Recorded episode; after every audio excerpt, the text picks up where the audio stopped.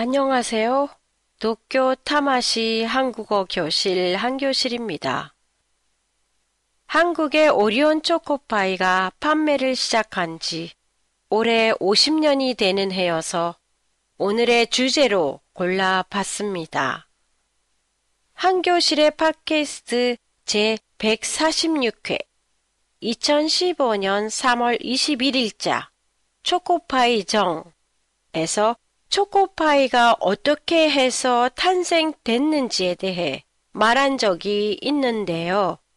오늘은 그 후에 오리온 초코파이에 어떤 변화가 있었는지에 대해 말해 보겠습니다. 한국에서 초코파이를 처음 만든 회사는 오리온. 1974년에 미국 출장을 간 직원이 현지에서 팔고 있던 문파이에서 힌트를 얻었다고 해요. 저도 문파이를 먹어본 적이 있는데요. 형태는 비슷했지만 다음과 같은 부분이 달랐어요. 케이크 부분이 촉촉하지 않고 크래커에 가까웠어요. 그리고 가운데 하얀 부분에 쫀득한 감이 덜했어요. 그래서 초코파이 개발자가 파삭파삭한 크래커를 지금의 촉촉한 케이크로 바꾸는 데는 오랜 시간이 걸렸다고 하네요. 국민 간식, 고쿠민노 간쇼크으로 한국에서 끊임없이 사랑을 받고 있던 초코파이는 북한에서도 인기를 모으게 됩니다. 한국과 북한이 합작으로 만들었던 개성공업단지.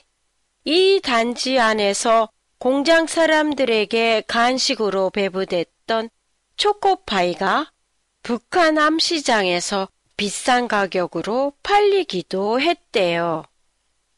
그리고 초코파이는 오랫동안 군대에서 군인들의 간식으로도 자리를 잡아왔고요. 50년을 거치면서 초코파이는 여러 가지 종류의 제품을 만들어 냈습니다. 바나나가 들어간 바나나 맛 초코파이, 말차가 들어간 말차 라떼 초코파이, 딸기가 들어간 딸기 초코파이, 오렌지 잼과 초코칩이 들어간 초코칩 초코파이, 찹쌀이 들어간 찰 초코파이, 이외에도 판매 기간 한정품 등을 포함하면 다양한 초코파이가 나왔다가 사라졌죠. 이 중에 아직까지 남은 건 오리지널 초코파이와 바나나 초코파이, 찰 초코파이, 이 세 가지예요. 50년의 노하우로 앞으로 어떤 새로운 초코파이를 만들어낼지 기대되네요. 한교실의 팟캐스트에 대한 시청자 여러분들의 감상이나 의견을 보내주시면 고맙겠습니다. 안녕히 계세요.